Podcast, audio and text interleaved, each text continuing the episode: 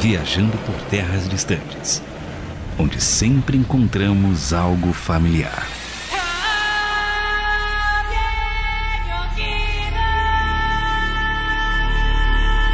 Eu sou André Castilho e viveria em um planeta coberto de gelo desde que tivesse fundido de chocolate à vontade. Eu sou Carlos Pelerran e viveria até na Argentina desde que eu tivesse um Play 5 e energia infinita. Eu sou o Felipe Rissato e eu viveria em um planeta preto e branco desde que Charlie Chaplin fosse vivo. Boa! Antes que existisse Star Wars, Game of Thrones e The Witcher, houve Duna, o planeta desértico. E é ficção científica futurista, são casas feudais lutando pelo poder, tem fantasia, tem filosofia e tem até ecologia, meus amigos. Vamos falar sobre essa mistureba boa que acontece no distante planeta Arrakis, que não é de Araque. Humor! Começou bem, hein? Esse programa vai ser longo, é o programa mais longo que a gente vai fazer. Duna pode dizer que quando chegou era tudo mato, de verdade, né? É, Ou tudo é, deserto, né? É, é tudo deserto, literalmente, né? A gente vai falar sobre o que, que é isso, que talvez você não saiba, ah, mas você sabe porque lançou um filme, né? Novo tal, ganhou um bocado de Oscar. Só antes de começar a falar sobre Duna, eu queria dizer que eu tô muito feliz que acho que a gente tá gravando sem ninguém remotamente, portanto, sem nenhum problema técnico pela primeira vez o Viajando. Se ficar então, ruim, a culpa é do editor hoje. Exatamente, o Pedro que tá aqui com a gente, então o problema é dele. Os problemas podem ser os apresentadores, no caso, né? Verdade, Isso mas o André falou que eu sou convidado, então o apresentador é ele. Me dei mal aqui. Mas vamos lá, eu conheci Duna, sendo bem sincero, com aquele filme maravilhoso de 84. 84. Ano que eu nasci, cara.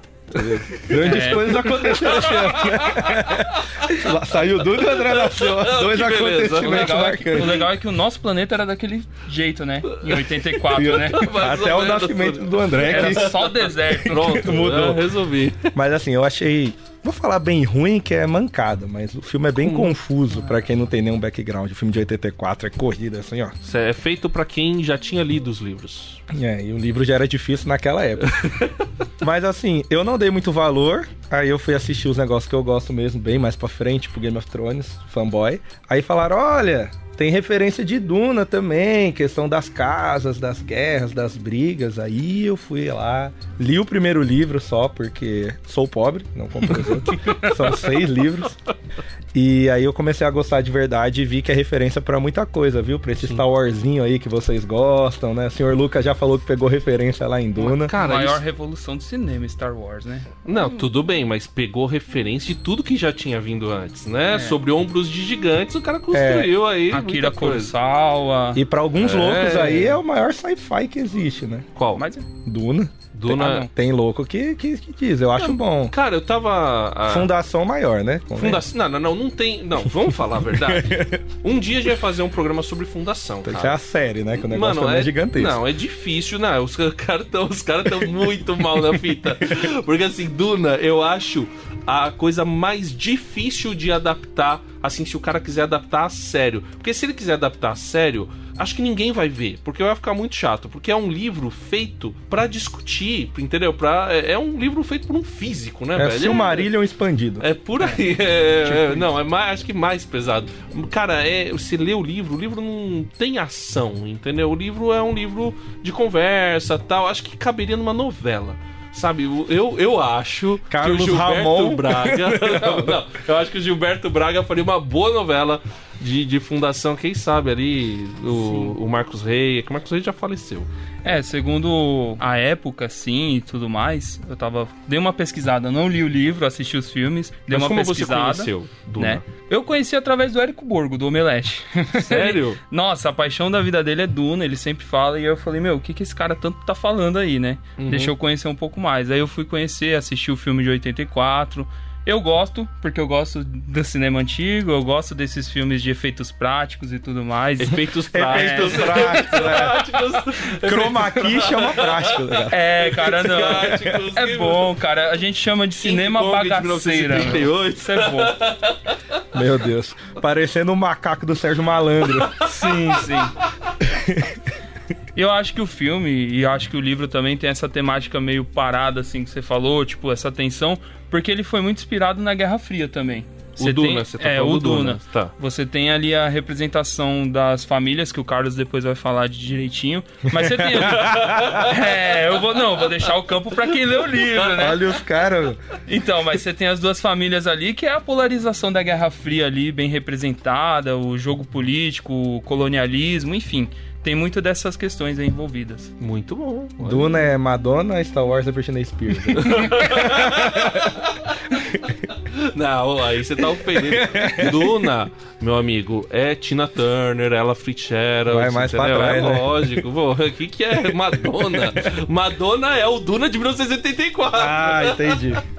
Não, eu- eu conheci Duna, eu tava pesquisando sobre obras de fantasia antigas, de livros. E aí eu não lembro, eu tava pensando sobre várias obras de fantasia, principalmente grandes sagas de fantasia, né? Eu gostava já de O Senhor dos Anéis, já gostava de Crônicas de Narnia, e estava pesquisando sobre livros fantásticos é, que haviam criado outros mundos. E assim, a gente aqui no, no Brasil ficava achando, ah, só tem O Senhor dos Anéis, só tem. Aí os crentes falavam, só tem Crônicas de Narnia, né? E o esmilinguido, né? Harry Potter é do demônio. O homem tem duas cabeças no primeiro filme, aí também não tem Rapaz. como, né? Mas aí você vai descobrindo que existia muitas coisas anteriores a isso, né? Que inclusive influenciaram, por exemplo, Fundação tem, eu tava até contando isso hoje para um pessoal, tem um planeta que é o planeta do centro do Império Galáctico da Fundação. Aquilo é Coruscant do, do Star Wars. É, é o Coruscant inspirado declaradamente Ah, sim, Agora sim a referência planeta. tá certa. É. Os caras de fundação é bravo, viu? É, mas não, não, mas o Duna, aí você vai lendo Duna, você vai perceber que também, é óbvio que bebeu daquela fonte, mas Duna tinha um- algumas coisas diferentes. Primeira coisa, né, que se passava num deserto e ele mistura de maneira muito boa a space opera e ele não é uma space opera com o mundo medieval e também Sim. não é um mundo medieval. Então assim, ele dá uma misturada que outros já tinham feito um pouco, né? Você tem o Jack Vance, por exemplo, que tem muitas obras pulp. O próprio Isaac Asimov em Fundação tem uma mistura em porque é um império decadente e tal. Então eu vi aquilo lá Achei interessante, mas não li. Não fui ler porque eu acho que na época eu, eu comecei a ver que não tinha só Duna, tinha um monte. Eu falei, mano, eu nunca vou ler tudo isso daqui. Eu vou esperar os caras adaptar. E eu tava achando que eles não iam adaptar, porque Duna já tinha ficado pra trás. Mas a turma, quando quer fazer dinheiro, né, sempre arranja uma desculpa. E aí eu fiquei. E tinha visto que já tinham feito até alguma coisa que não tinha feito sucesso, que era esse daí de 1984. Com razão. É, exato.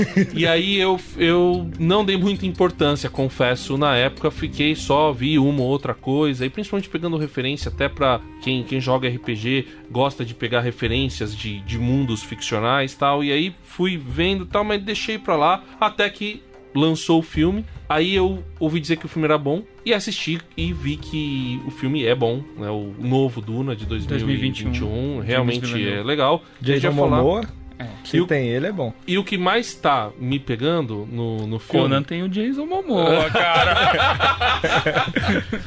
E aí eu queria até perguntar pra você o que que te capturou em Duna de 1984 pra você continuar gostando, Felipe. Mas o que me capturou em Duna, tem me capturado, é a questão da filosofia da religião retratadas de uma maneira que em outras obras acabam sendo ignoradas. Então, ele, ele tem essa questão, se bem que é assim, Game of Thrones, que bebe muito de Duna. O George Martin bebeu muito de Duna. É, tem muita coisa sobre nos livros, né? No, Na série mais pra frente vai aparecer, mas nos livros tem muita coisa sobre religião. E Duna é basicamente sobre religião, né? É até messiânico, a gente vai falar sobre isso. E eu gosto quando obras ficcionais declaradamente vão com a intenção de falar sobre isso. Acho que é por isso que Crônicas de Narnia e O Senhor dos Anéis apaixonam tanto porque dá pra fazer muita ligação com a vida. E o legal dessas obras ficcionais pós-pulp, né, pós 1930, eles procuraram aprofundar um pouco mais, deixar de ser uma literatura simplesmente de banca de jornal para começar a ser uma alta literatura, né? Tanto é que Duna ganhou um prêmio, o prêmio Hugo, mais importante de ficção científica. Então, isso que me pegou, Felipe. O Carlos já falou o que, que ele achou interessante, o que, que você achou legal em Duna para realmente acompanhar um pouco mais. Sim. É, eu sou um cinéfilo, né? Então eu gosto bastante de David Lynch. E o filme é um filme lynchiano ao melhor estilo, né? Que é um termo que se usa para os filmes dele. com aquelas coisas meio abstratas, aquele exagero. Então, cinematograficamente, isso me pegou. Mas aí, partindo pro, pro que você falou, é lógico que o que mais me pega ali é a questão do messianismo na figura do Paul. Eu sou um grande fã de Superman, porque Superman também bebe, mano, dessa fonte do, do cristianismo, da figura messiânica e tudo mais. Figura Que, que, na verdade é do judaísmo também, É, né? sim. Várias religiões. Se a gente pega isso. até o islamismo, tem, Sim, tá- sim. tem muito a ver com o islamismo também, o Duna, né? Ele não Sim. é uma obra como as crônicas de Nárnia tá pro cristianismo, Sim. mas ele é uma obra que nitidamente tá bebendo daquela fonte. E sempre que tem um personagem assim, meio coxinha, eu gosto.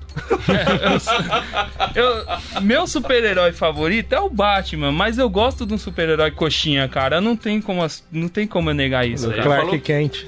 Não, ele acabou de falar do Superman, falou que o super-herói favorito dele é o Batman, mas ele vem com a camiseta de que super-herói? Capitão América. Que é, que é o soldadinho, que é o escoteiro da Marvel, né, cara? Então, Super-herói de condomínio, né?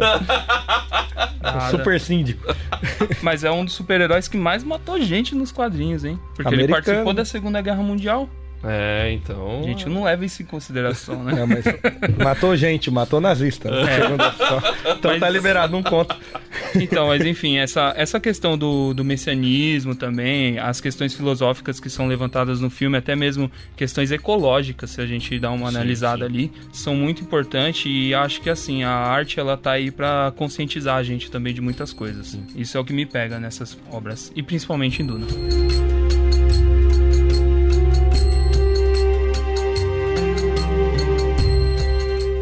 Como todo mundo sabe, tem um pouco de spoiler nesse podcast, pra não dizer todos os spoilers É, eu ia falar. possíveis. Só um pouco. não. Alerta de spoiler. Passou de três meses, pode dar spoiler, é regra da internet.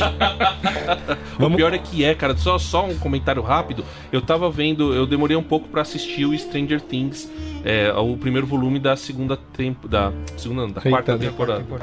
E aí eu, eu demorei um pouco, não tava conseguindo assistir e tal. De repente me dão um spoiler de quem era o Vecna, cara. Mas assim, na cara, no, no, no feed do Google, cara, me passa o spoiler do O negócio. ouvinte quer saber quem é o Vecna. É, bah, Já passou, né? é, já- é o Henry. Já passou três semanas? Não, três meses. Três semanas passou, agora Não, mas aqui, aqui não tem essa. Aqui é spoiler liberado depois de um dia. Vamos lá, o que, é que vocês acham do Império Intergaláctico? Confessando um pecado meu, eu acho que eu falei isso num programa, mas não tenho certeza. Que no Star Wars do Império Contra-Ataca. Você não tava aqui, mas o André deve lembrar que eu achava que Taka era uma pessoa. Então eu falei que era o Império contra o Taka.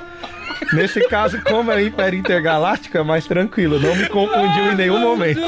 Mas você, fez o, o programa de Star Wars? Você não tava no de Star Wars? Não tava, mas eu acho que eu falei isso em alguma abertura. Mas fica aí, né? Sim, Meu Deus. Procure, ouvinte. Se eu já soltei essa pérola. As forças de Taka. né? É, grande Taka. Depois Darth Vader vem o Taka, que não apareceu ainda. é A próxima trilogia. Se, o- se os caras da Disney ouvirem isso, eles, vão fazem, fazer. eles vão fazer e falar que já foi pensado, ó. Exato, há é. muito tempo. Tava na cabeça do Tem o George Lucas. Almirante, Almirante Tarkin, alguma coisa assim. Tem. No Star Wars, agora eu não lembro o nome dele ao certo. Mas já que vocês, como bons fãs de Star Wars, o que, é que vocês acharam do Império do Duna?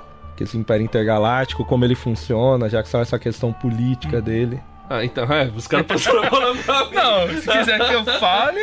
Não, eu acho que o, é, na verdade eu sou o que menos sei daqui, mas é, é o, aquela a, é um império. Na verdade, assim, o- quando o pessoal vai fazer, os autores iam fazer essas space óperas, né? Eles acabavam bebendo muito das fontes medievais e aí ele jogou na figura de um imperador. É, na verdade, Duna ele tem um esquema feudal. São planetas, mas cada planeta pertence a uma família concedida por um imperador. E, e esse império intergaláctico, que é, ele, ele tem os planetas que eles chamam de sincronizados, que eles estão todos ali alinhados com, com o império. E esse imperador, que é da casa, do, quando o Duna começa, é da casa de Corrino, né? Que aí a gente vai falar daqui a pouco das casas, e ele tem um poder absoluto. Tanto é que no começo do Duna, do filme e do, do primeiro livro, ele faz um- uma jogada ali que ele tira o, o planeta que dava a principal especiaria para sobrevivência de todo o império, tira de uma casa e dá para outra, assim, de maneira completamente despótica e absolutista. Então é um imperador que tem um poder absoluto nas mãos dele. Sim. E estratégico, né? Não tira isso aí à toa, né? É, eu, ve- eu vejo assim que o autor, Frank Herbert, ele pode ter bebido muito da fonte do Império Bizantino. Porque tem essa questão feudal, tem essa questão do Oriente Médio, a manipulação que tinha e a religião quase que absoluta, assim. Sim. Só que o imperador, no caso ali, ele manipula de uma forma totalmente arbitrária, é ele que decide e tudo mais. Só que a gente vê que ele abaixa a bola pra, pras freiras lá, que eu não. Ah, As, as velhas doidas lá. As ele abaixa a bola quando elas começam a falar tal, mas mesmo assim a gente vê uma manipulação muito grande. Eu não sei no livro como que é, mas pelo menos nos filmes ele ele não explora tanto esse lado da crueldade do imperador. A gente vê esse lado político dele, né? Ele fazendo toda essa questão que é uma crueldade, mas não como o Star Wars que a gente citou aqui. Eu não vejo um império tão cruel assim. Pode ser que no livro dê mais detalhes, né? É, eu acho que o Império de Star Wars ali é a absoluta personificação do mal. Na verdade, ele tá colocando. O, o George Lucas bebeu muito do nazismo, né? A ideia de. É um império nazifascista, né? É o Sim, império do Star Wars. No caso de Duna. A fonte é outra. A fonte é o- são os impérios medievais. O bizantino, eu pensei no Carolíngio também, né? o Sim, império sim. lá do, de Carlos Magno. Então é essa ideia de que o imperador tem o controle, mas ele controla de uma maneira assim, bem hierárquica. Então ele coloca os, os senhores feudais abaixo dele que tem o controle, assim, Uhum. sobre as hierarquias abaixo deles. Então ele acaba mandando nesses, mas esses mandam nos outros. Então é algo descentralizado, de certa sim. forma, né? Mas ele realmente faz essas mudanças, mexe no xadrez ali da maneira como ele acha melhor. essa hora, o estudante do Enem aí, ó. Bateu palma. Pessoal dando aula de história. Não, mas uma coisa. Eu sei que é um pecado falar isso, porque Game of Thrones veio depois, mas pra quem não conhece Duna, é muito parecido com o esquema de Game of Thrones. Você tem um, um centralizador ali, o cara que é o rei, mas você tem diversas casas que mandam nas suas determinadas áreas, se odeiam de alguma maneira, Sim, e tem alguém de fora que é o que deve assumir o trono em algum momento. Então, quando você vê isso, você fala: rapaz, meu Game of Thrones é uma mentira. né?" a parte política é totalmente copiada de Duna, mas pra quem nu- nunca assistiu, nunca leu nada, é muito mais fácil entender fazendo esse paralelo com a série. É, mas uma coisa importante pra gente falar também. Por que, que não tem tecnologia nesse mundo, de certa forma? Não tem arma, não tem o pessoal dando tiro um no outro. O que, que aconteceu? Como que tem nave e ninguém sai na bala? Não Exato. Os caras esperando aquelas arminhas laser É, lá com a sim, luzinha e tal, comendo Aí é bizantino mesmo, é arco flecha, catapulta, mas ninguém dá um tiro nesse filme. Não tem um robô. E ainda tem escudo pra def- defender bala que nem tem. Eu falei, ah, Não, o escudo acaba defendendo as armas de curto alcance, né? É, um pouco mais for, difícil, é Se um for lento, a arma ultrapassa o. é, só ir devagar. Então é por isso que eles usam a, a arma. Então tá explicado. O escudo é pra defender contra as balas e aí os caras são obrigados a usar a faca. Por isso que a faca ou espada acaba sendo mais efetiva do que a- as armas de fogo. Mas o que aconteceu com as AK-47 do filme? Fala pra mim. Então, pelo que eu andei pesquisando, porque o fil- os filmes não situam isso, né? Mas houve uma guerra muito antes do, da história de Duna. E fala que foi uma guerra entre a- as máquinas, né? No caso, a tecnologia contra os humanos. E que agora, tipo, é meio que uma lei é, religiosa que não tenha, não tenha tecnologia. Você não pode deixar um robô mais inteligente do que um ser humano. Tem todas essas questões aí. Acho que é isso, né? o filme é pós eu robô, né? o filme é pós-Exterminador do Futuro. tá explicado. tá tudo interligado. É tudo um filme só. Os caras vão construir- começar a construir um universo É, a com Disney, tudo né? que O cara vai ligando todos os É um filmes. crossover aqui. Isso é um um negócio interessante, que ele realmente ligou toda a questão política com a questão religiosa, porque até o século, vai, 15, 16, realmente não havia separação. Em vários lugares, até o século 19. A, a Rússia foi feudal até o século 19 com uma religião oficial, até o século 20, né, na verdade, até o começo do século 20 com a religião oficial, que era a Igreja Ortodoxa Russa. E então ah, o pessoal ah, às vezes não entende esse negócio porque a gente vive num mundo em que há separação total daquilo, né? A laicidade do Estado. Então o que é político, o que é poder, o que é público da res pública e aquilo que é religioso, normalmente de, eh, de foro privado. Mas no- na época antiga não era assim. O religioso era o político, o político era o religioso e um influenciava no outro, principalmente o religioso influenciava no político. Por isso que aquelas freiras lá tem tanta influência sobre o imperador, porque na verdade o poder dele vem da religião, é o poder religioso que sustenta o poder temporal, é o poder atemporal que sustenta o poder temporal dele, então ele depende da religião para poder fazer. Era assim no Império Bizantino, Sim. né? Por isso que você citou, inclusive. Filosofou agora. Filosofou. Mas a gente tem que entender essas feiras são importantes. A gente vai chegar Sim. lá. Mas o que são os, os mentatati lá, os mentates? Porque hum. eu não tenho mais robô, porque o robô destrói tudo. Tem até mandamento contra robô, que acho que a gente vai chegar lá. Mas tem uns seres humanos que são quase um robô. O cara tem a memória fotográfica lá. Pra que que eles servem no filme? O que que eles estão fazendo lá? Vocês querem responder? Não, você, é com você aqui. Comigo mesmo? Na verdade, então, era beleza. pra eu fazer as perguntas pro Carlos, que ele manja mais de todos. É, o Carlos é o que mais responde. Bom, vamos lá. Os Mentat, segundo a minha colinha, né? São os seres humanos que foram treinados desde que houve essa guerra aí. Teve um, um ser humano, não lembro o nome dele, porque eu não li o livro. Mas enfim, ele, ele teve o conhecimento do, de como utilizar o cérebro ali, fazer uma forma de processamento. E aí ele foi passando esse conhecimento para outras pessoas e assim surgiram esses caras que são meio que robôs humanos no sentido de que o cérebro deles processa numa velocidade muito rápida, quase como um computador, e assim faz com que as, as pessoas não precisem mais do computador, né? É, também tem os viajantes, né, que entra nessa mesma pegada, que como você não tem um computador, você não tem uma máquina no universo de Duna, para você fazer uma viagem você precisa do tempero ou da especiaria, depende da adaptação cinematográfica, né? é tomper. É, enfim, depende da adaptação, você tem um tempero, a especiaria ali, que ela serve como um elemento para aflorar esses sentidos do, do cérebro dos viajantes e aí eles vão, vão funcionar como um computador ali. E, vão ser meio que os navegadores do, das naves tal. Mas eles controlam tudo da nave? Como é que eles. Como é que acontece esse controle? Não, o que eu, Peraí que ele me quebrou agora. é que eu ia falar só pra lembrar já. Qual é o nome do pozinho mesmo? Melange. Melange. Eu ia falar Menelau, mas aí já é Esparta, já é outra coisa. é o colágeno. É. Eles usam colágeno lá pra... Usam Monange. Desde cedo Monange vem Uma coisa que eu acho interessante dos Mentats, antes que a gente entre no outro assunto, é que eles mostram pelo menos dois exemplos no filme que são muito bons. Um que é o general do exército lá, eles também servem como conselheiros, do, obviamente. Dos Atreides, né? É, obviamente eles são conselheiros, sabe de tudo, se não for o melhor para dar conselho. Né? Exatamente. Mas um tem um viés mais realmente militar e o outro meio que um viés religioso. E uma coisa que vocês discutiram e eu acho muito interessante no filme é que, apesar de ter muita religião e parecer que tem magia, tudo eles querem falar que é ciência. Ah. Tudo é ciência, não existe magia. É tudo cientificamente comprovado. Como?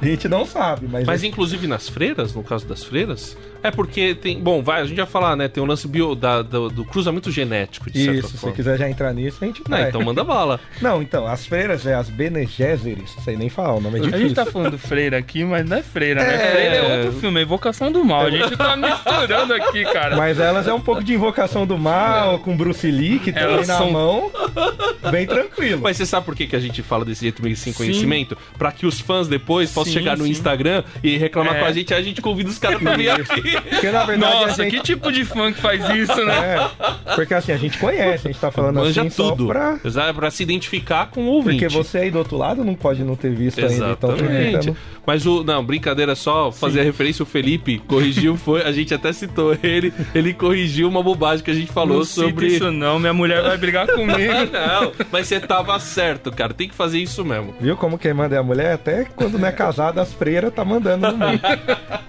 É interessante porque elas têm, elas têm alguns poderes. Essa é uma ordem secreta, né? Os Illuminati, a maçonaria feminina, você pode fazer a referência que você quiser. Empoderamento. O empoderamento é forte aí, ó. Veio lá, ó. Bene Gesserit. Bene Gesserit. Português, me perdoe. Mas enfim, elas têm vários poderes na questão genética. Elas conseguem ter meio que a voz de todas as coisas, onde elas conseguem manipular a pessoa através é, da voz que entra na sua mente. E uma coisa já fazendo paralelo com o filme de 21, né? Isso. De 21, que eu acho a parte sonora dele fantástica. Porque tem no começo, é. quando o nosso Messias tenta fazer a manipulação e ele não consegue direito, parece até que é mal feito, porque o som sai desconexo com o que ele tá falando. Exato. E depois você entende que faz todo sentido. Então, gênios. ela consegue aí, ó, ciência avançando, decidir se o filho vai ser homem ou mulher, ela consegue mudar. Olha como ela ganha do Batman também. Porque ela muda a parte bioquímica do seu corpo. Se você envenenar, ela muda e o veneno vira nada dentro dela. As mulheres são quase imortais. Mas é tudo cientificamente Tá certo, nada de magia. Não há magia aqui Não tem universo. bruxaria. Não tem bruxaria. Parece GTA com código, né? Não morre. Se fizer L2, R2, vem a mochila jato, a freira sai. Vai. Mas elas têm esse poder genético muito forte. E elas têm a profecia de que viria o tal Messias, né? Que viria o prometido. Porque O elas. predestinado. O predestinado, porque elas têm o poder de, quando elas são muito overpowers, assim, super treinadas, nível 99, líder da guilda. Quando você chega líder da guilda, você consegue buscar memórias de todas as suas antepassadas. Então ela consegue, através da memória dela, ter memória de todas as mulheres antes dela. Pra que que serve o escolhido? Porque aí é, aí é científico, aí ele fala, porque o homem é X e Y, então ele consegue buscar as memórias dos homens e das mulheres. Aí já era. Então elas estão há 10 mil anos fingindo que não quer nada ali. Não, solta um, um boatinho ali, uma fake news, tá fake news. Centrão. Sai ali o centrão, fazendo seu poder. E, e elas são muito interessantes, porque a gente fazendo paralelo com o cristianismo, com qualquer outra religião, elas funcionam também como missionárias no livro. É uma coisa importante. O filme tá tratando só da primeira metade do livro 1, então a obra é muito extensa. O outro filme que tá pra 2023 ainda é a segunda metade, tem mais cinco livros. O filho dele escreveu mais três, e aí virou. Não, ou seja, quem comprou os direitos tem bastante É. dinheiro pra ganhar. Reclama de One Piece, aí ó, o pessoal fazendo escola. Quem comprou os direitos foi o diretor de Velozes e Furiosos, né? Porque não para de fazer filme, não vai parar de fazer livro tão cedo, Depois cara. que o carro chegou no espaço, eu desisti também. Isso aí é outra série que a gente deixa pra outro dia, essa, essa decepção. Essa não vai rolar. Essa não, Não, vai essa rolar. não precisa, não. Top Gear no espaço. Não, porque não é um mundo ficcional, então não, não dá. Quer Elas- dizer, é muito ficcional, né? Mas tá beleza. Mas elas espalhavam, elas são uma organização muito forte, que comanda o mundo por detrás. Então, elas escolhem quem vai ser o, o próximo imperador de uma forma ali sutil, quem vai casar com ele, o filho que vão ter, e toda a trama começa porque a nossa personagem aí também principal, né, a mãe do, do prometido, não teve uma filha mulher, que era o que elas falaram. Precisava ter uma filha mulher para casar com outro rapaz que nasceria assim o verdadeiro prometido. E toda a trama é, ela escolheu ter um filho homem, e se esse filho homem será o prometido, mesmo não seguindo toda a profecia. Mas voltando, elas funcionavam como missionárias, então, tipo, elas iam pros planetas menores, que sei lá, seria Parelheiros, Capão Redondo. Itapsirica. Essa região onde o pessoal não tem muito acesso à educação, eles deixam isso bem claro ali no, no filme. E ela sai espalhando a notícia de que o, o prometido viria. Porque esses são povos que têm menos acesso a conhecimento. Então olha como elas manipulam tão bem. Na hora que ele aparece, no filme você já tem uma cena onde ele chega a um desses planetas, ele já é ovacionado, porque eles já Sim. conhecem a história. É. Então elas manipularam todo mundo como quem não quer nada, como se fossem apenas freiras boazinhas que dão ali. E essa cena é muito louca porque ele fala, né? Peraí, mas eles estão falando espontaneamente ou estão falando o que disseram pra Sim, eles sim. sobre o Messias? Eles identificaram, mas eles identificaram o que disseram pra eles que é, né? Essa cena é muito louca. Então, elas são organização mais importante. Eu não li todos os livros, né? Mas o último livro é sobre elas, inclusive. O subtítulo é, se eu não me engano, é fala alguma coisa delas. Então, cada subtítulo, cada livro tem um subtítulo. Se eu não me engano, o segundo já é o, o do Messias, Messias, mesmo, que já é Messias, pra hum. focar mais na história dele. Mas o último que o autor original escreveu é sobre elas. Duna as Freiras. Do Uma coisa O fã de interessante. Dura agora tá ó. Nossa, tá amando a gente. Uma coisa interessante que eu acho que é o primeiro livro que os apêndices são importantes, ó. Brincadeira aqui.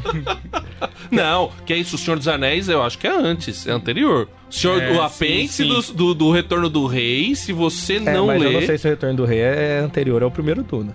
Ah, nós vamos Porque ver aqui. Vai, vai, segue, segue em frente, eu o acho terceiro que do Senhor dos Anéis, acho que não. Vamos- Mas vamos vai, vai conferir. pesquisando aí. Vamos a gente conferir, tem o vai. oráculo, vai ver. A nossa é. freira vai Pô, pesquisar. é, vou, vou consultar o Mentat aqui.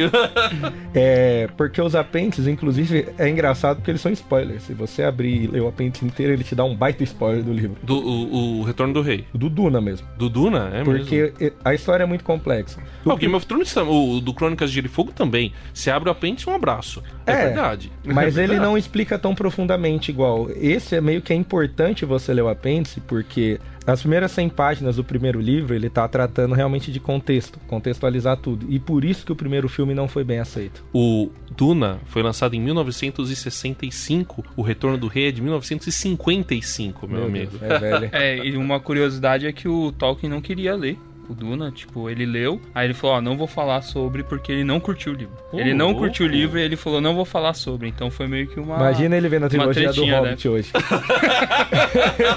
Ou a série, do... É, não- a série do Amazon. Duna até que é bom, hein?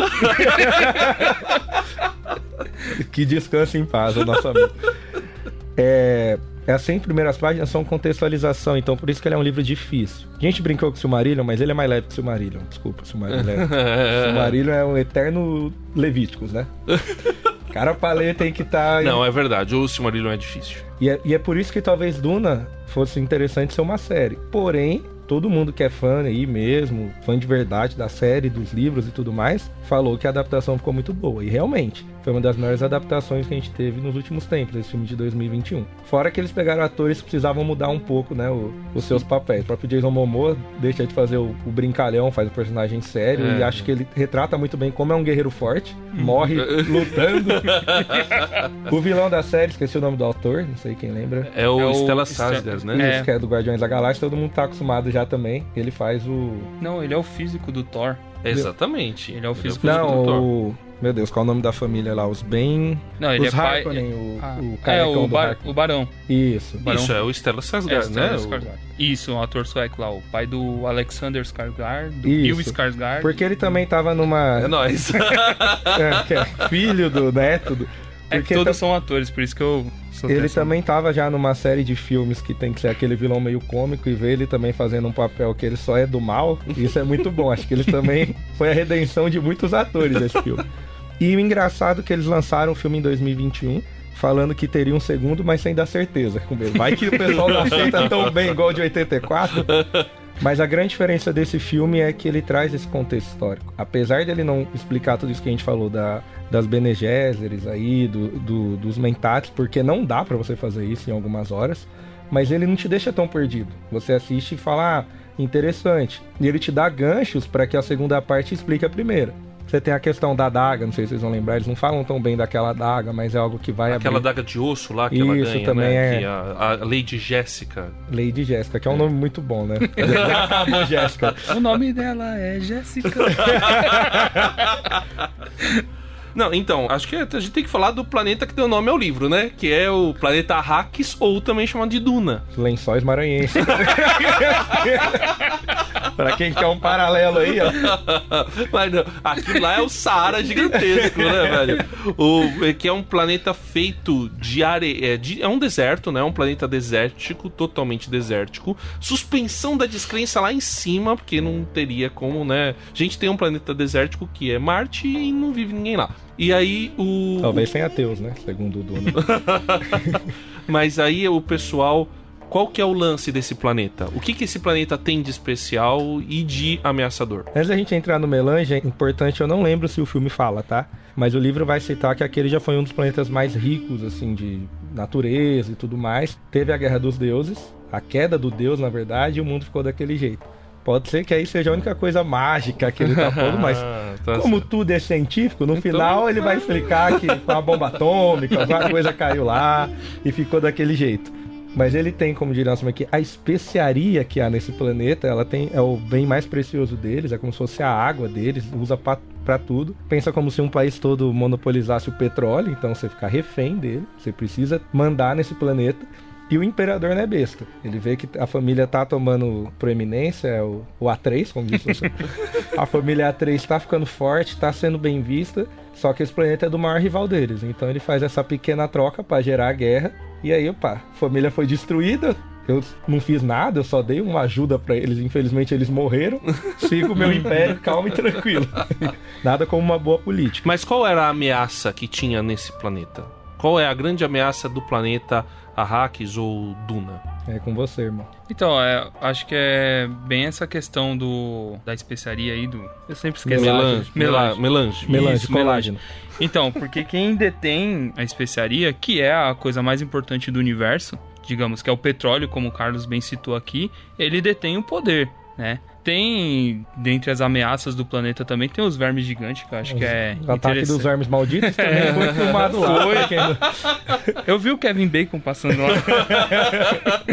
Mas enfim, é, tem o- os vermes gigantes também, que são são uma ameaça, e até mesmo os nativos, que na verdade olhando depois, fazendo a pesquisa, eu vi que eles não eram nativos do planeta mesmo. Eles foram seres humanos, chegaram lá no planeta lá e povoaram, que são os Fremen, né? Os Borba-Gato, chegou Isso. lá. Então, tipo assim, é como se fosse o Oriente Médio hoje mesmo, que foi olhar de muitos países para colonização, para extração do petróleo e tudo mais. E é como se chegasse lá um país e falasse: Ó, agora eu tenho todo o petróleo do mundo, o mundo é meu. É tipo isso. Uma coisa interessante aqui, muito contato com, com melange. Melange tem a pronúncia. Muito contato com melange, você vai mudando a cor dos seus olhos, vai ficando tanto que a gente tem ali os, os nativos, tem os olhos mais claros. Os olhos azuis, né? É. São olhões Ah, azuis. Ariano vai à loucura. É, Mas uma coisa que eu não sei se nos próximos livros já fala isso, e talvez os fãs aí podem xingar a gente, mas parece que, que essa substância de alguma forma vai ter algum efeito colateral. Porque apesar de até então só ser benção, é poder, É, vão ficando mas- mais forte, mas é pozinho, né? Os caras usam pó, fica mais forte, mais ligado, vê coisa. Fala, olha, esse pó aí no meu mundo deu problema. Não sei se 10 mil anos pra frente o pozinho não faz mais mal, mas hoje, Hoje dá ruim. hoje tá ruim.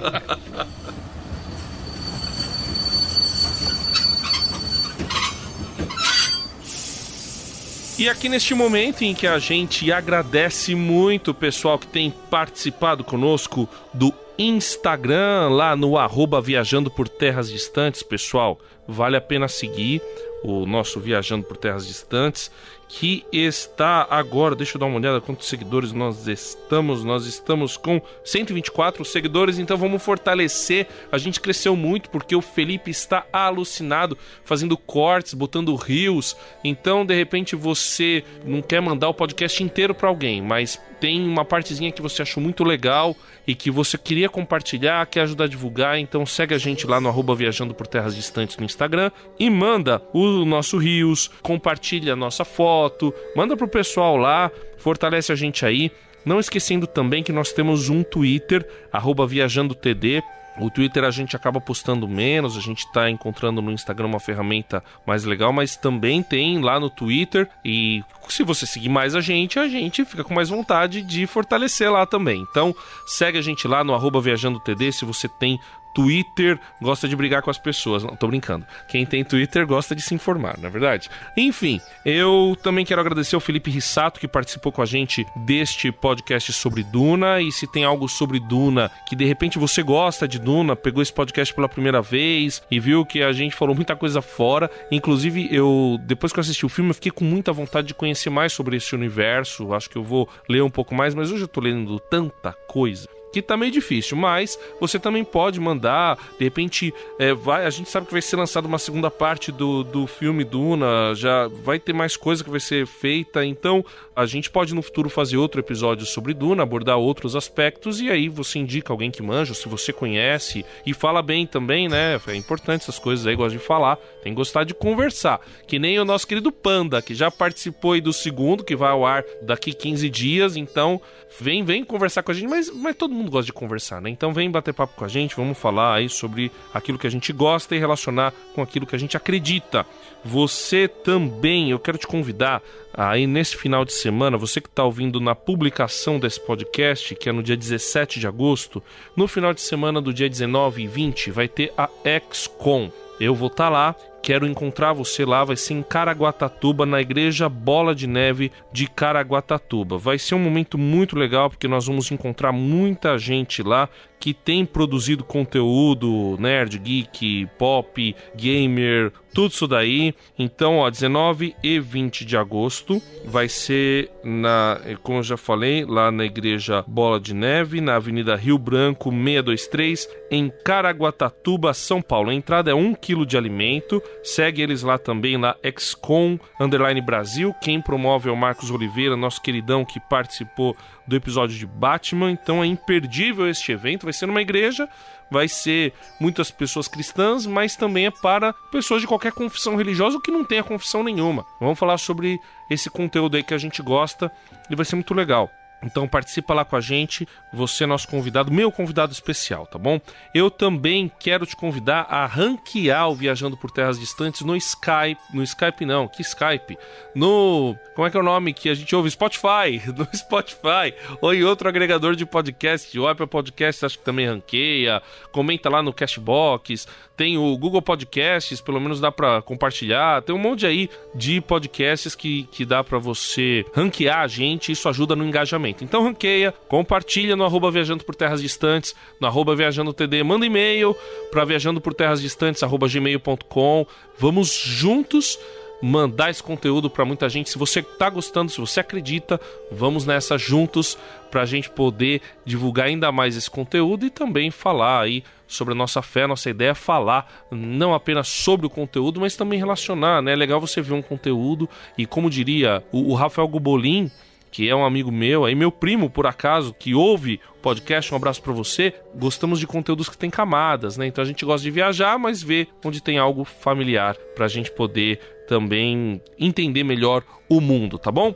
Valeu, pessoal, um abraço. Continua com o episódio sobre Duna. Bom, eu achei, como eu falei, né, achei o Duna muito interessante por causa dos conceitos que eles têm. E o primeiro conceito que ele joga na sua cara, no logo no início do filme, são sobre os sonhos. Que sonhos são mensagens das profundezas. Até uma voz tão cavernosa que meu assim, eu falei, ah, não sei se é tão violento. Vamos ver se o Fernando de 7 anos, né, que já gosta de Pokémon, de repente, né, coloquei ele do meu lado, botei lá o, o nem falei para ele, aí vem aquela voz lá que você não identifica a língua. Aí, cara, o Fernando falou: Isso é assustador! Socorro! Aquela voz que sei lá. Não... do meu Pikachu. Exato.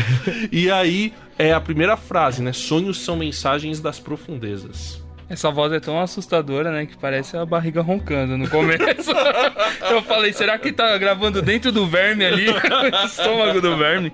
Mas enfim, é, é interessante toda essa questão dos sonhos, né? Como que as coisas são reveladas através dos sonhos e a gente partindo para um, um âmbito mais religioso, a gente pode ver alguns exemplos desse na Bíblia também, né?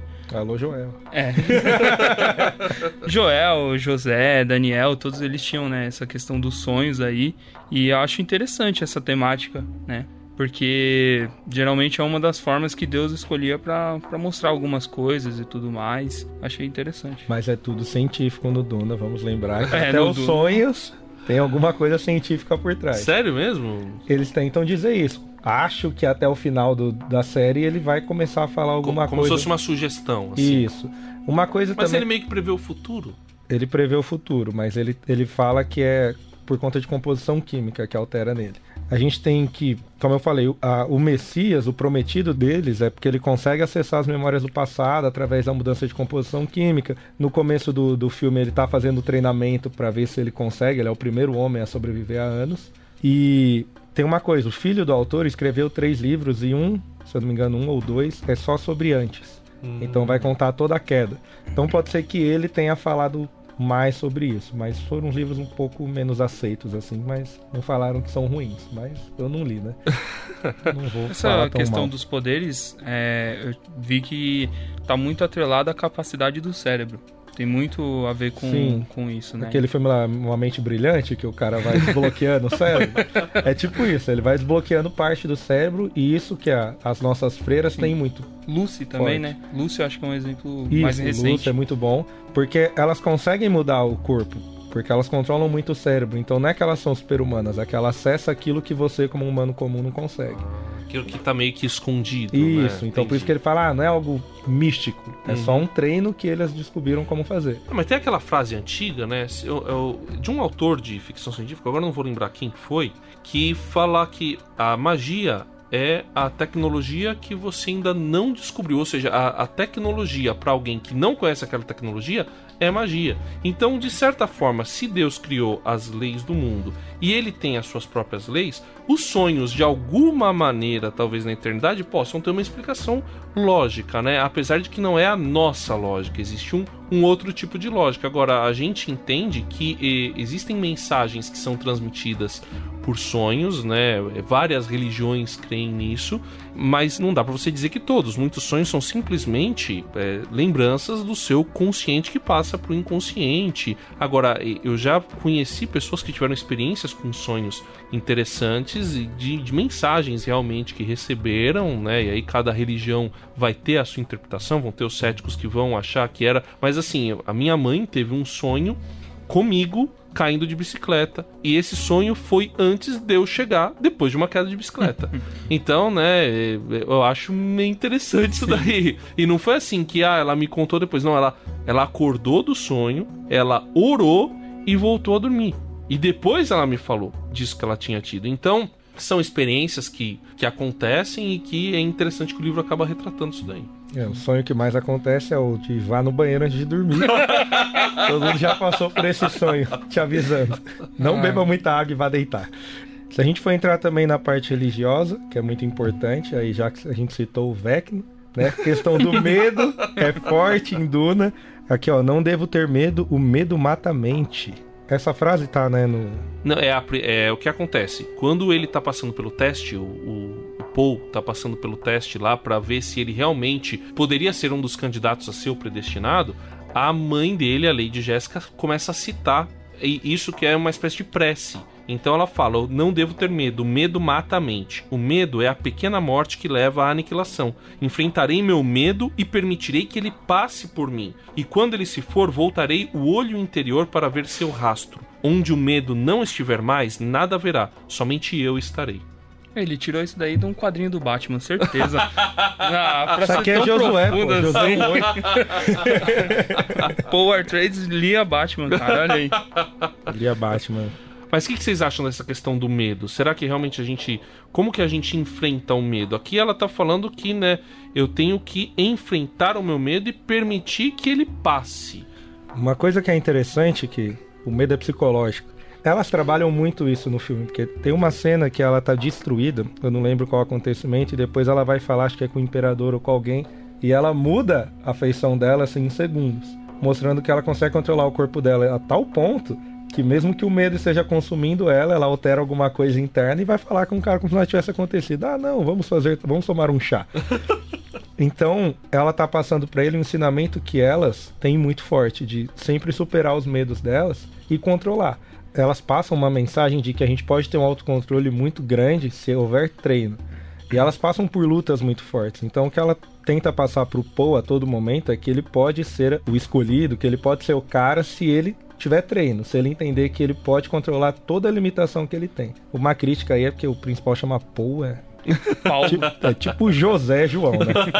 Faltou uma criatividade aí no nome. Mas... E, e dá para controlar o medo, Felipe? Cara, eu acho que o medo a gente não, não controla ele. A gente controla a sensação durante o medo.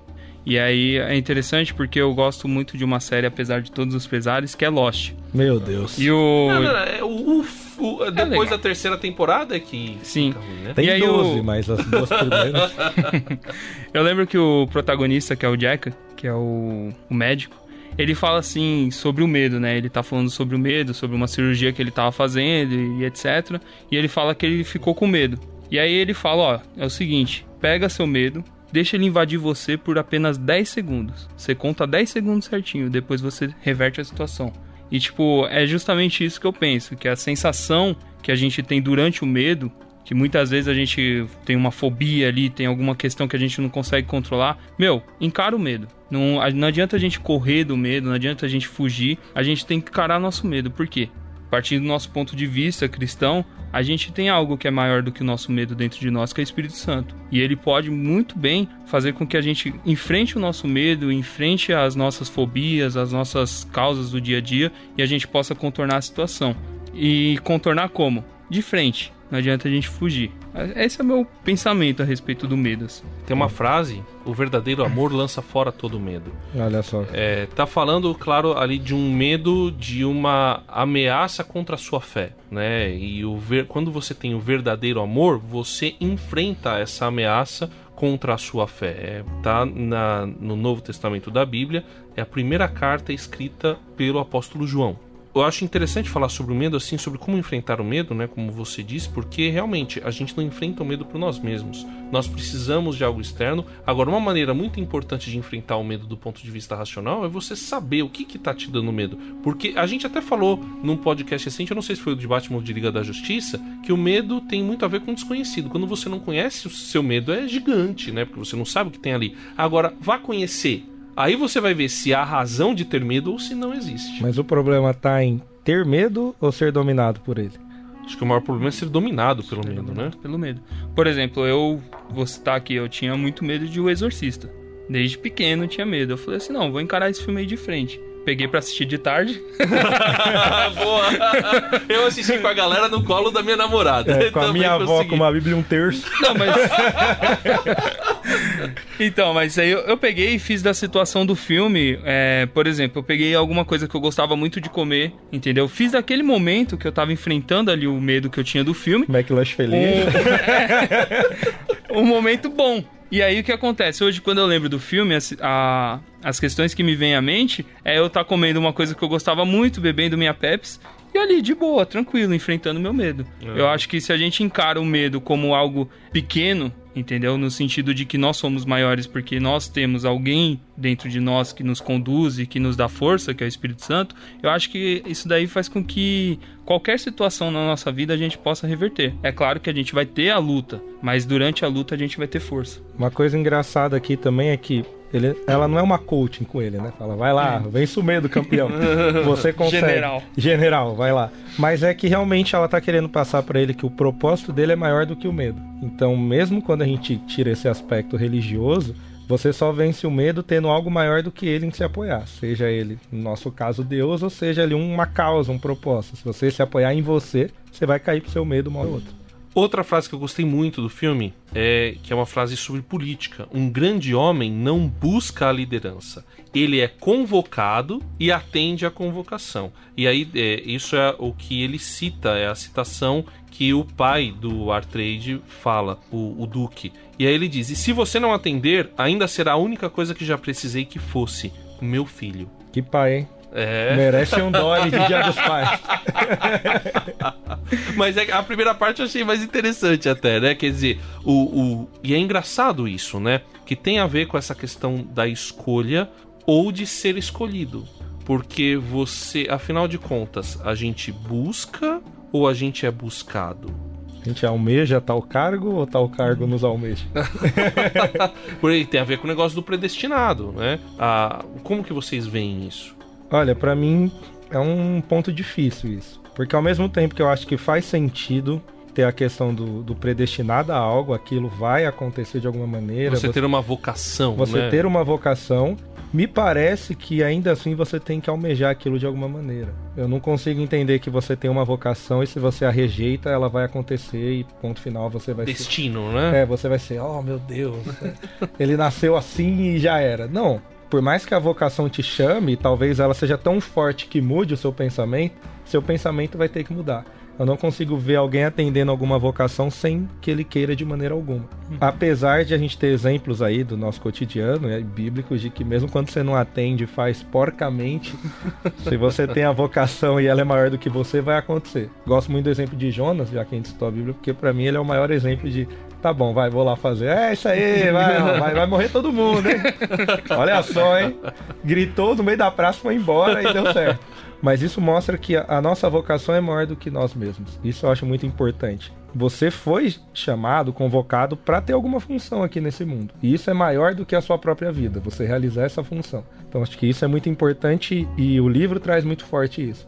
Mas essa segunda parte da frase eu acho muito legal, porque ao mesmo tempo que o pai dá uma pressão, ele tira, ele fala: Mas para mim, você é o meu filho, é tudo que eu sempre quis. Existe uma identidade última, né? É, quer dizer, você uhum. existe uma identidade. O que, que você é de fato, né? No caso dele lá, era o filho dele. E, e a gente pode ver, né? Isso algo de Deus para nós, né? Porque no fim das contas eu acredito que eu sou o filho de Deus. E no fim das contas, é, eu posso não desejar aquilo que a sociedade queria, ou posso não alcançar aquilo que a sociedade espera, o que as outras pessoas esperam, mas eu tenho uma identidade última. Minha identidade última é ser eu sou filho de Deus, né? Então, é, eu acho que isso é importante, né? A gente ter uma identidade última, a gente tem uma identidade última e a gente se apegar principalmente a ela e a partir dela a gente atender a convocação. Agora tem uma outra frase também da Bíblia que eu acho muito interessante, que poucas pessoas atentam às vezes para ela, que ela diz o seguinte: tá lá na segunda carta que Paulo escreveu a Timóteo. Não, tá na primeira, tá numa das cartas que Paulo escreveu para Timóteo. Pronto, já que a gente não precisa ser tão exato aqui, que ele fala: quem deseja o episcopado, né, ou quem deseja ser bispo ou pastor ou líder, deseja algo grande. Então ele não está falando assim, ah, se você foi chamado, tem. Ele está falando assim, se você deseja, você está desejando algo bom. E a Bíblia trabalha no, no, no, pensamento cristão, trabalha muito com soberania de Deus, né? Deus chama, Deus escolhe, Deus, mas também trabalha com responsabilidade e iniciativa humana. Isso é muito bom. Então você Isso. tem muitas coisas que são iniciativas humanas. Você tem, por exemplo, Deus não mandou é, outra história legal, que é do rei Davi. Deus escolheu Davi. Mas Deus não mandou Davi construir templo. E nem disse eu quero um templo para mim. Nem Davi... ele ir pra sacada. Exato, essa é outra coisa. Davi falou: Eu quero construir um templo para Deus. E Deus falou: Beleza, se esse é seu desejo, ok. Não é você quem vai fazer, é seu sucessor. Mas prepara aí, que vai acontecer. Então seu desejo é bom. Então, assim, é, é interessante que há um casamento perfeito entre a iniciativa do ser humano e a soberania de Deus, né? a é. escolha é. de Deus. Isso é muito legal porque você tem que desejar o, o, bom, querer muito fazer aquilo, mas ao mesmo tempo é uma nerfada de calma lá, amigão, nem tudo que você quer você vai fazer também, é... porque não é bem isso que eu tô querendo pra você, entendeu? Sim. Olhando essa frase, eu acho muito interessante um ponto nela que já foi falado aqui, mas é interessante que ele fala: um grande homem não busca liderança, né? E no nosso conceito cristão, hoje em dia, tem muitas pessoas que querem ser líderes, mas não no sentido de liderar e servir, mas muito no sentido de estar tá ali para mandar ou para ter um papel de destaque e tudo mais. E isso daí gera ambição dentro das pessoas, né? Eu acho que a, aqui essa frase ela pode ser muito mais interligada com a ambição da pessoa do que propriamente o desejo, porque eu creio que o desejo muitas vezes é Deus quem coloca dentro de nós quando ele nos convoca para alguma coisa, quando ele, ele tem um chamado para as nossas vidas, né, uma vocação, ele coloca já esse desejo que nós almejamos, seja o pastorado, seja qualquer outro ministério que, que ele tenha nas nossas vidas. Ou seja, um trabalho, Sim. um projeto, um sonho. E a gente começa a fazer isso daí sem prestar atenção, muitas vezes. A gente exerce sem estar ali à frente mesmo de um ministério, né? Porque eu creio que uma vocação você desenvolve ela no seu trabalho, você desenvolve ela na escola, onde você estiver. Não propriamente é, só dentro do ministério ali. Não, sim. Nesse filme mesmo, como eu falei, acho que a parte de som dele tá maravilhosa, então se a galera não tem vocação ali, imagina se tiver. E a questão da fotografia também, né? O, a hora que o, o imperador morre, é muito bem construída aquela cena de de tudo ali, né? Das pessoas em volta, de como ele está no momento frágil, mas, mas ao mesmo tempo é algo poético. Então, realmente, o pessoal lá tem muita vocação. Bom, Duna tem. O primeiro começou pelo livro. Primeiro livro, aí depois vieram seis livros escritos pelo Frank Herbert e outros três escritos pelo filho do Frank Herbert. É que realmente tem que fazer render, né? o pai morreu, parou de escrever. A, a, a dinastia né? tem que continuar.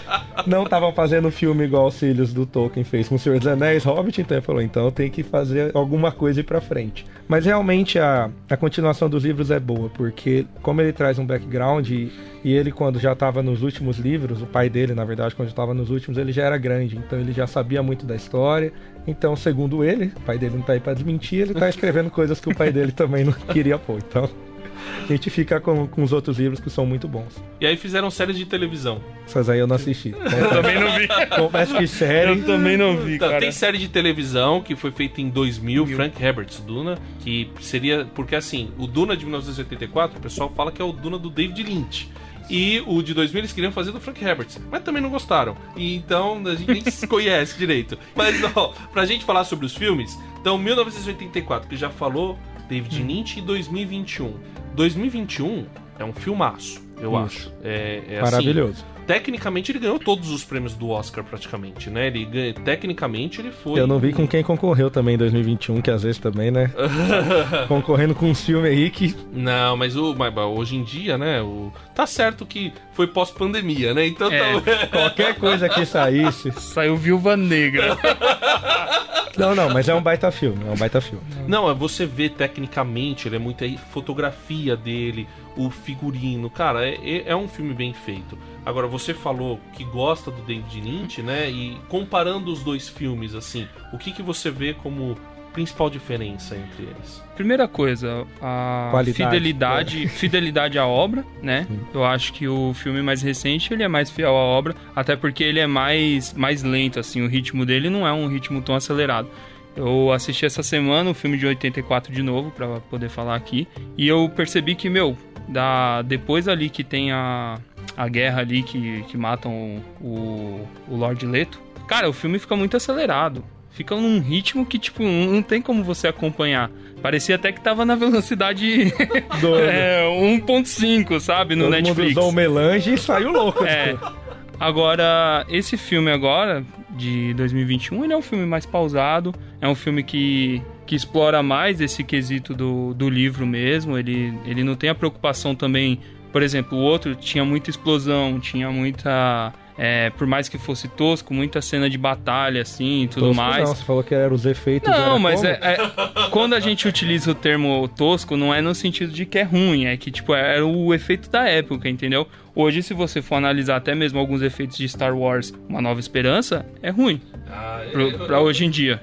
Me julguem, mas eu acho Uma Nova Esperança um filme ruim. Ele é. Desde aquela época. né? Tem coisa que. Na verdade, tem coisa que é ruim desde a época que foi feita. A gente vai Mas ver é hoje. assim, não, não, vamos lá. Os conflitos de nave pra época é um troço Sim. animal. Ok, Sim, ok. Animal. É, é- é- assim, eu falo que é ruim porque eu não gosto muito do roteiro, eu acho algumas coisas meio ruins. Mas a, a parte do, de efeitos especiais pra época é Ah, assim. Senhor dos Anéis, o 2 e o 3 estão maravilhosos. O 1 tem coisa que já venceu faz tempo, né? Cena de Play 2, o Legolas subindo no troll lá. É. E o cabo de vassoura do Star Wars também. bem, bem antigo. Mas enfim, esse, esse filme agora de 2021, eu achei ele melhor. Achei um filme muito, muito melhor. A adaptação, assim, a ambientação, tudo que foram feito ali foi legal. E foi até uma coisa que eu falei pros meus amigos na época. A gente queria ver no cinema. Aí falaram assim: ah, mas esse filme aí. Eu falei: meu, esse filme é o seguinte. Ele é um filme que ele tem uma preocupação maior com a ficção científica e não com a fantasia. Entendeu? É a diferença de Star Wars para Star Trek. Star Trek é mais ficção científica ali, é aquela coisa mais parada, mas que ao mesmo tempo explora questões da ciência, da humanidade. Da o- filosofia, é, né? eu falei, isso daí é, é meio que um, que um sci-fi soft ali. Tipo, é uma coisa mais ambientada pra explorar os aspectos humanos. Falei, então não, não espere que, tipo, vai ser igual a Star Wars. Explosão, tiro, porrada e bomba. Falei, não, o negócio Que vai ser mais foi pé esse? no chão. E eu acho que ele traz mais esse aspecto filosófico mesmo. Os atores, como foi falado aqui, eles estão muito bem no filme também. Não, e Eles apelaram no... Principalmente o, o Josh Brolin. Eu gostei muito do personagem dele lá. Eu esqueci qual era. Ele é o braço direito do Lord Leto. Ele tá muito bom no filme. Muito bom mesmo. Gostei da atuação dele lá. Uma coisa que é interessante nesse de 21 é que ele dá um senso de grandeza pro universo que falta no 84. As naves chegando lá, que parece uma libelo lá, nave. a hora que ele tá olhando, as paisagens são bem horizontais, assim, todas, né? Eles- Então, cara, aquilo te pega, né? O, aquelas naves a hora enormes que a ali. nave tá saindo da água, assim, que ela é do Cê é tamanho louco. do planeta e ainda é pequeno, você fala, meu Deus, onde esses caras estão? É animal, é animal. Então eu, eu gostei muito. E é esse, essa lentidão, mas que assim, porque, ok, um filme super acelerado te ajuda a acompanhar, mas cara, o filme lento é mais bonito, entendeu? Acaba sendo maior, sabe? Então eu, eu achei Duna um bom filme. Eu acho que assim, o filme ele sempre tem que ser avaliado pela proposta dele. Qual a proposta do filme? Se você pega, por exemplo, citado aqui um Velozes e Furiosos lento, ninguém vai gostar. Não, não. Porque a proposta do filme é o quê? É ser um filme de, de ação ali e tudo mais. Agora, o Duna, ele tem essa pegada mais filosófica, mais é, religiosa, conscientização ecológica e até mesmo social, por questão do, dos framing ali. Então, tipo, eu acho que é legal, é ok ele ser um filme lento. Se ele fosse um filme de ação, talvez É, ele não, seria tão legal. Não seria bom. E tem jogos de Duna. Jogos, esse eu confesso que eu estou interessado em jogar, que aí é minha praia, jogos. Mas eu não cheguei a, a jogar nenhum. Alguém aqui chegou a ver como Não. que é? Que plataforma que é aí, o nosso Ah, eu host? não faço ideia, velho. Tem Ah. alguns- Ah, o pessoal, o- os ouvintes que lutem. Eu ouvi cada um que é- Tamagotchi. Tamagotchi, é o jogo. Pou, saiu Pou Duna. Aí Não, sabe aquele o verme de ela jogou, jogou um Jogo da cobrinha, o verme.